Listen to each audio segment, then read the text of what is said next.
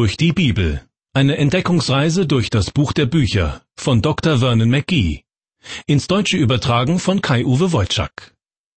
Ein herzliches Willkommen zur Sendereihe Durch die Bibel. Heute heften wir uns Abraham an die Fersen, dem Mann des Glaubens, der von Gott aufgefordert wird, seine Heimat zu verlassen und nach Kanaan auszuwandern. Die Vorgeschichte dazu gab es bereits in der letzten Sendung, denn sie steht im ersten Buch Mose am Ende von Kapitel 11. Dort heißt es im vorletzten Vers, da nahm Terach seinen Sohn Abraham und Lot, den Sohn seines Sohnes Haran, und seine Schwiegertochter Sarai, die Frau seines Sohnes Abraham, und führte sie aus Ur in Chaldäa, um ins Land Kanaan zu ziehen. Und sie kamen nach Haran und wohnten dort.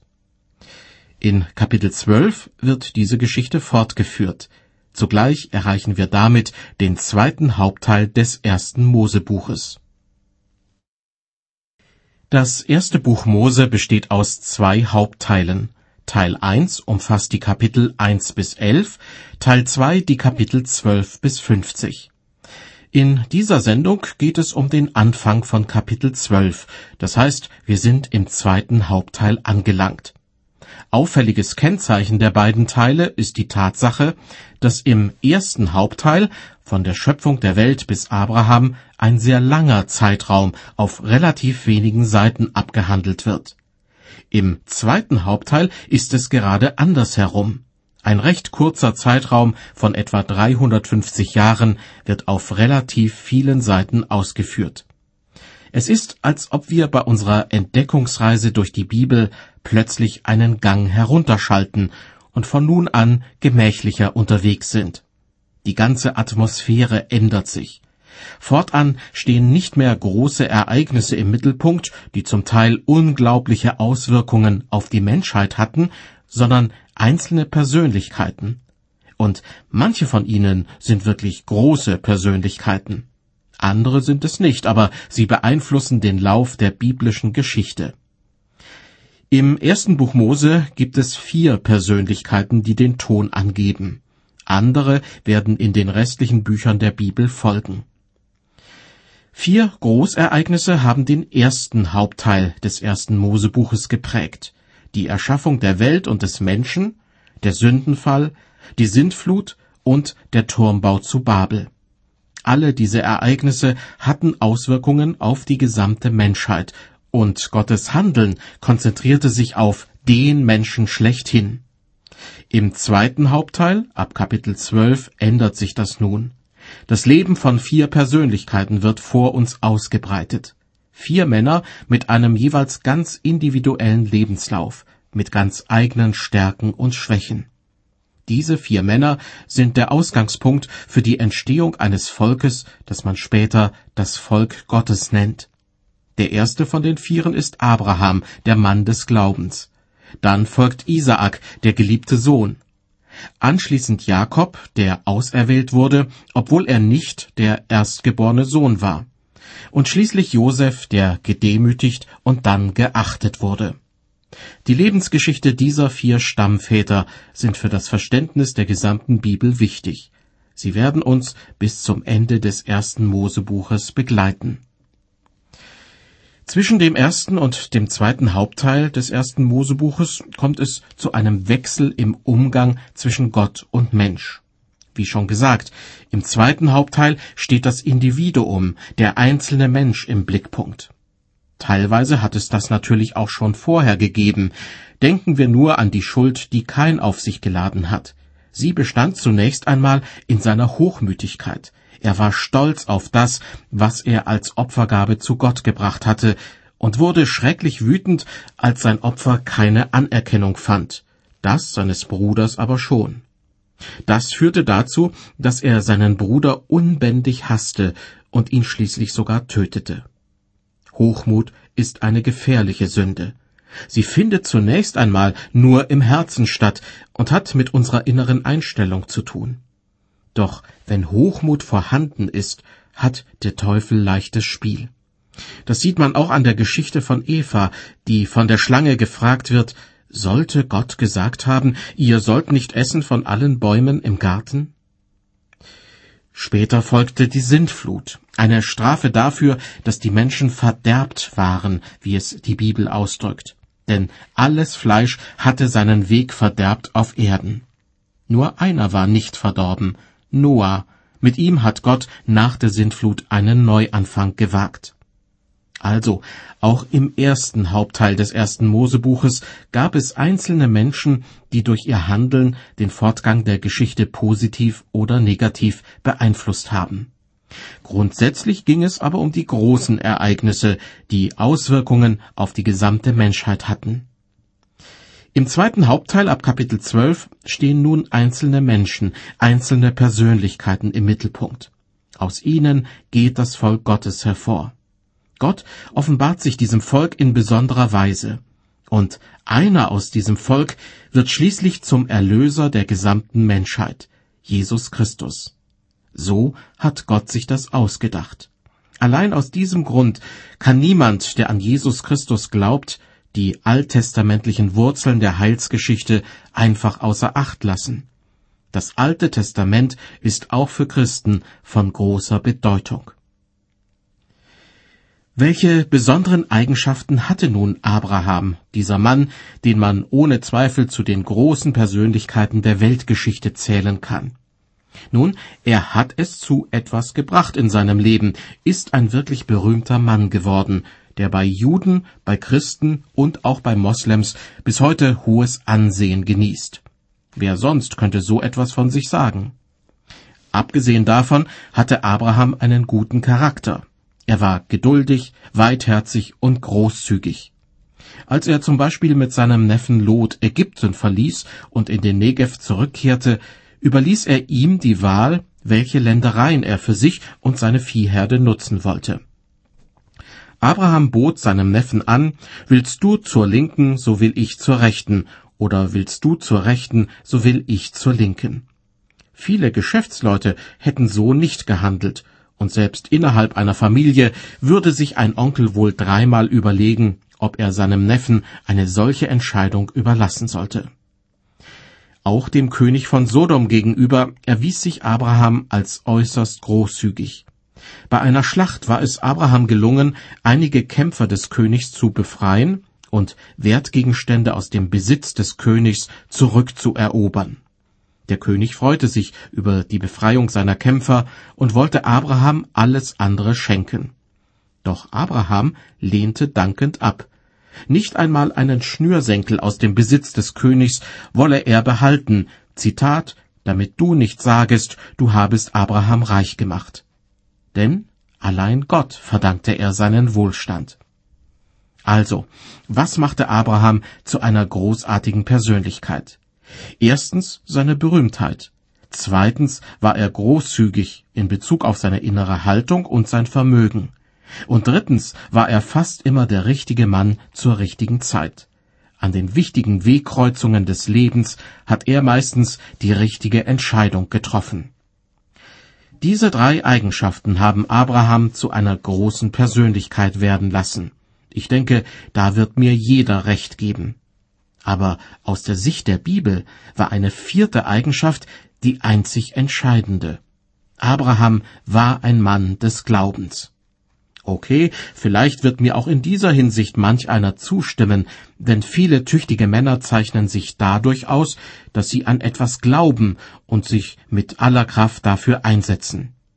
Aber Abraham glaubte nicht an irgendetwas, sondern, und jetzt folgt ein Zitat von Paulus, Abraham hat Gott geglaubt, und das ist ihm zur Gerechtigkeit gerechnet worden. Beim Lesen der nächsten Kapitel werden wir feststellen, dass Gott siebenmal Abraham erscheint, und jedes Mal wird sein Glauben dadurch gestärkt und wächst. Das heißt nicht, dass Abraham perfekt wurde, im Gegenteil.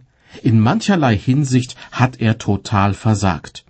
So hat Gott ihn zum Beispiel viermal auf die Probe gestellt, und viermal ist Abraham daran gescheitert.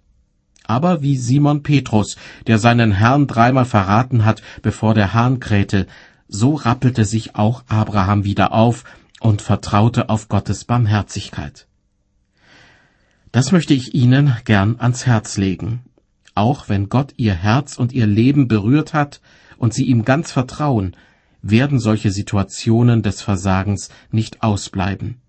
Sie und ich, wir werden immer wieder mal ins Straucheln kommen. Aber wenn wir hingefallen sind, können wir wieder aufstehen und unseren Weg mit Gott fortsetzen. Auch in dieser Hinsicht können wir uns Abraham zum Vorbild nehmen.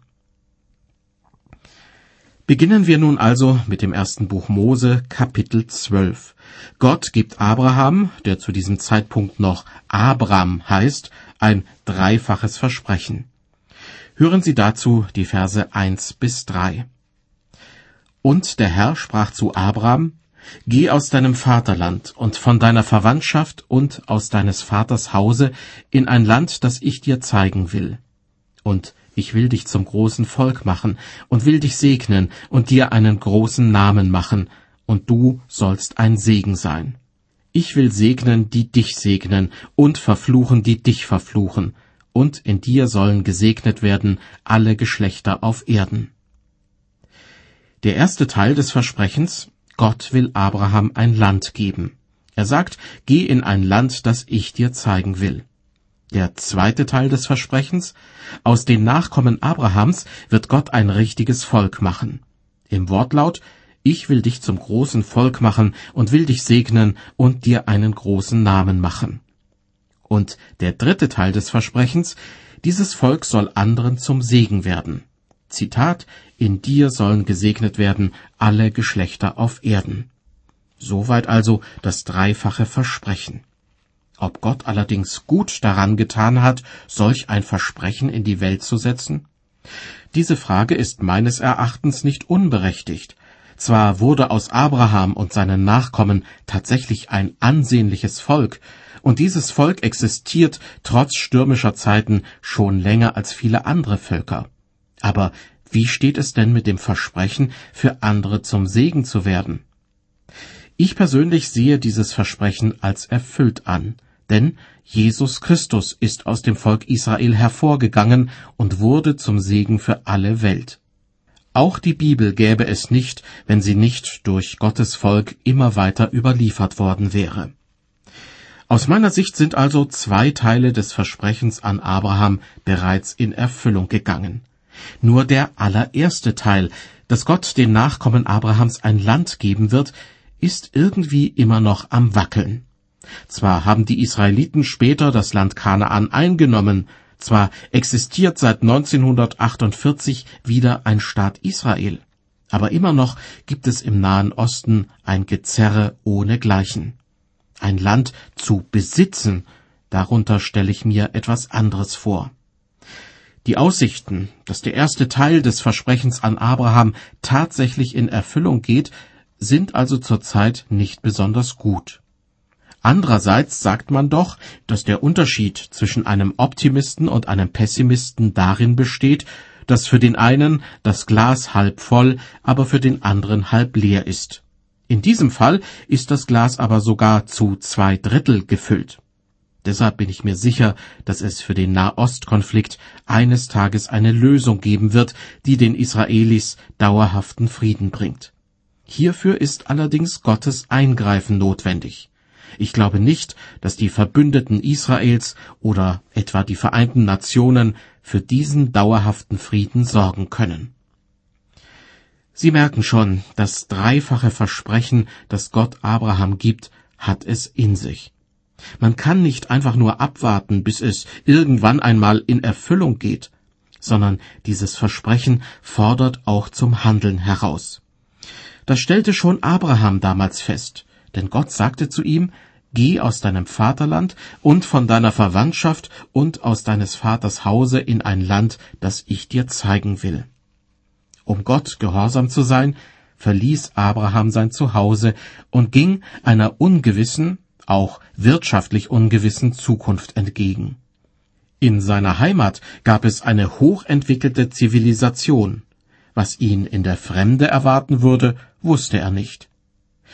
Zu klären wäre noch die Frage, warum Gott überhaupt von Abraham verlangt, seine Heimat zu verlassen. Eine Antwort darauf gibt das Buch Josua.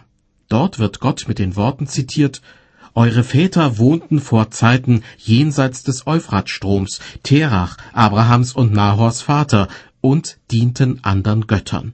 Da nahm ich euren Vater Abraham von jenseits des Stromes und ließ ihn umherziehen im ganzen Land Kanaan und mehrte sein Geschlecht. Man höre und staune, Abrahams Vater Terach war ein Götzendiener gewesen. Und wer weiß, was er seinen Söhnen Abraham, Nahor und Haran beigebracht hatte. Doch dann kam der einzige und wahre Gott ins Spiel und hat Abraham aus seiner alten Umgebung herausgerissen. Die Alternative wäre gewesen, Abraham in seinen gewohnten Verhältnissen zu lassen und ihn eines Tages für seine Sünden zu bestrafen.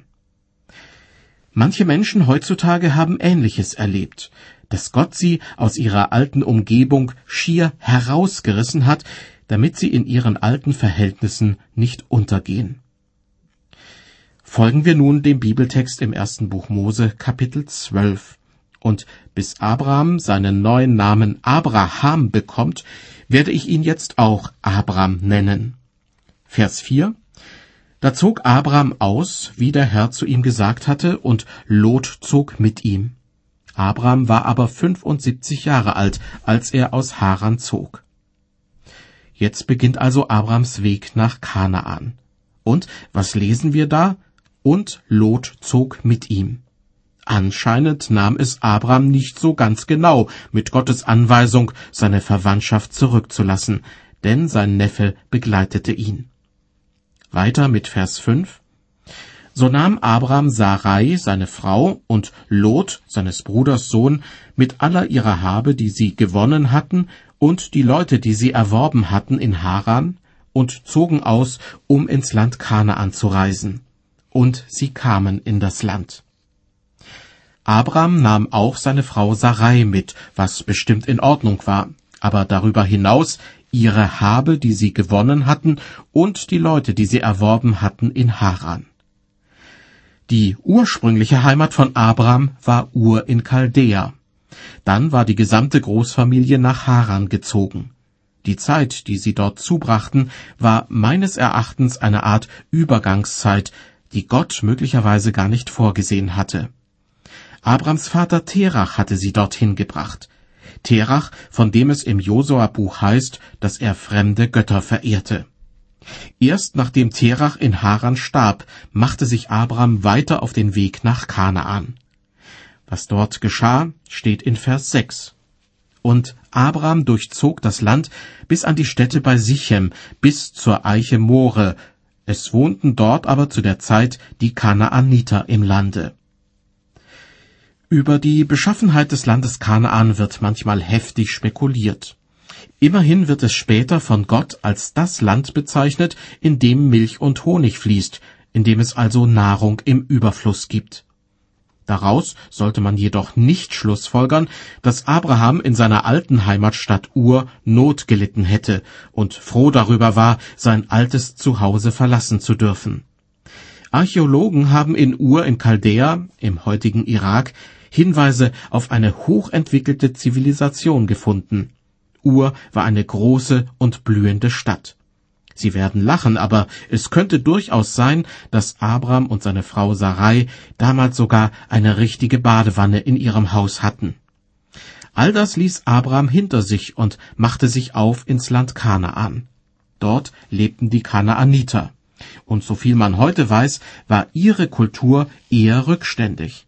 So gesehen brachte Abrams Umzug nach Kanaan eigentlich nur Nachteile. Aber das spielte für ihn offenbar keine Rolle.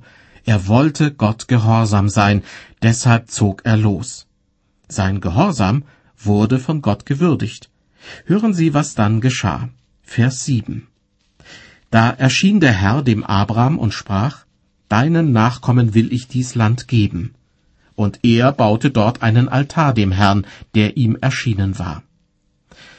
Zum zweiten Mal erscheint Gott dem Abraham, und wieder ist das ein besonderer Moment. Deshalb baut Abraham dort einen Altar.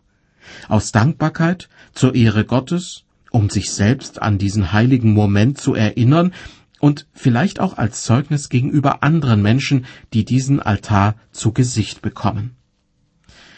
Die Lebensgeschichte Abrahams zeigt, immer dann, wenn Abraham einen neuen Glaubensschritt wagt und Gott gehorsam ist, offenbart sich Gott ihm ein weiteres Mal. Daran muss ich manchmal denken, wenn ich mal wieder intensiv in der Bibel lese, aber das Gefühl habe, das alles spricht mich überhaupt nicht an.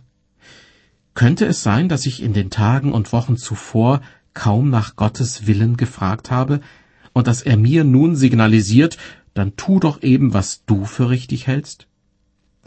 Abraham ist ein Mann des Glaubens. Was seinen Gehorsam betrifft, so ist er meistens, nicht immer, ein gutes Vorbild. Und deshalb gibt es für ihn auch öfter einen Grund, einen Altar zur Ehre Gottes zu bauen. Weiter mit Vers 8. Danach brach er von dort auf ins Gebirge östlich der Stadt Bethel und schlug sein Zelt auf, so dass er Bethel im Westen und Ai im Osten hatte, und baute dort dem Herrn einen Altar und rief den Namen des Herrn an. Zwei Dinge tut Abraham, als er ins Land Kanaan kommt. Er schlägt sein Zelt auf und er baut einen Altar. Noch heute spricht man davon, dass man irgendwo seine Zelte aufgeschlagen hat, obwohl man in Wirklichkeit in eine andere Stadt umgezogen ist und sich dort eine neue Wohnung gesucht hat. Aber genau das ist gemeint in Vers 8, wenn es heißt, Abraham schlug sein Zelt auf. Dort war sein neues Zuhause. Dort wohnte er von nun an.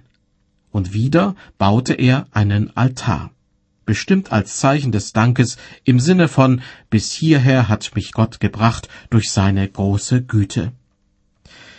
Diese Altäre, die Abraham baute, darauf habe ich vorhin schon hingewiesen, waren ganz sicher auch ein Zeugnis für andere Menschen. Abraham wurde bekannt als der Mann, der Gott diente. Das tat er in aller Demut und Stille. Ich weiß nicht, woran Sie denken, wenn es heißt, dass wir als Christen Zeugnis geben sollten. Manche verteilen Traktate in der Fußgängerzone, andere verzieren ihr Auto mit frommen Aufklebern und rasen dann rücksichtslos über die Autobahn. Vieles ist möglich, manches empfinde ich aber auch als unmöglich. Abraham jedenfalls hat auf eine sehr stille Art und Weise Zeugnis gegeben. Im Bibeltext geht es weiter mit einem ganz kurzen Satz in Vers 9. Danach zog Abraham weiter ins Südland. Wie lange Abraham zwischen den Orten Bethel und Ai geblieben ist, bevor er Richtung Süden weiterzog, wird hier nicht gesagt. Aber von vornherein war klar, dass Abraham dort nicht bleiben, sondern irgendwann weiterziehen würde. Und da ist es eben von Vorteil, wenn man nicht in einer Wohnung, sondern in einem Zelt wohnt. Weiter mit Vers 10. Es kam aber eine Hungersnot in das Land. Da zog Abraham hinab nach Ägypten, dass er sich dort als ein Fremdling aufhielte, denn der Hunger war groß im Lande. Abraham war Richtung Süden gezogen und hatte sich dort offenbar irgendwo niedergelassen. Weil darüber nichts weiter in der Bibel steht, vermute ich, dass Gott mit diesem Aufenthaltsort einverstanden war. Doch dann kam eine Hungersnot in das Land. Und ich stelle mir vor, wie Abraham eines Morgens das Zelt öffnete sorgenvoll hinausschaute und dann zu seiner Frau sagte Sarai, irgendwie habe ich den Eindruck, dass sich fast alle Leute aus der Gegend nach Ägypten aufmachen, wo es genügend zu essen gibt. Sollten wir nicht wenigstens ein kleines Stück in diese Richtung ziehen? Und bestimmt hat Sarai geantwortet, wie du meinst, Abraham, ich bin deine Frau und werde dir folgen, wo auch immer du hingehst. So zogen sie also los sind unterwegs bestimmt auch ins Gespräch gekommen mit anderen Leuten, die aus dem Norden kamen, wo die Hungersnot noch schlimmer war. Sie mussten befürchten, dass die Hungersnot sie gewissermaßen einholen würde. Deshalb schlug Abraham eines Tages vor, so wie die anderen weiter nach Ägypten zu ziehen. Und so geschah es denn auch. Rein menschlich gesehen war diese Sache in Ordnung. Doch Gott hatte seine Zustimmung dazu nicht gegeben. Abraham verließ das Land, von dem Gott in Vers 7 gesagt hatte, Deinen Nachkommen will ich dies Land geben. Die Angst vor der Hungersnot war diesmal stärker als Abrams Vertrauen auf Gott. Es fällt mir schwer, Abrams Verhalten zu kritisieren. Wenn ich ihm damals begegnet wäre, hätte ich ihm natürlich geraten, sofort wieder dorthin zurückzukehren, wo Gott ihn haben wollte. Aber spätestens dann, wenn er mir seine abgemagerten Schafe gezeigt hätte, wäre ich wohl auch ins Grübeln gekommen. Im Leben eines Christen gibt es viele solcher Entscheidungen zu treffen. Auf der einen Seite weiß man ganz genau, was Gott von einem erwartet. Aber auf der anderen Seite gibt es tausend vernünftige Gründe, die dagegen sprechen. Auch Abraham ist lieber vernünftig, entscheidet sich ausnahmsweise mal gegen Gott und gerät ziemlich schnell in selbstverursachte Gewissenskonflikte. Hören Sie die Verse elf und zwölf.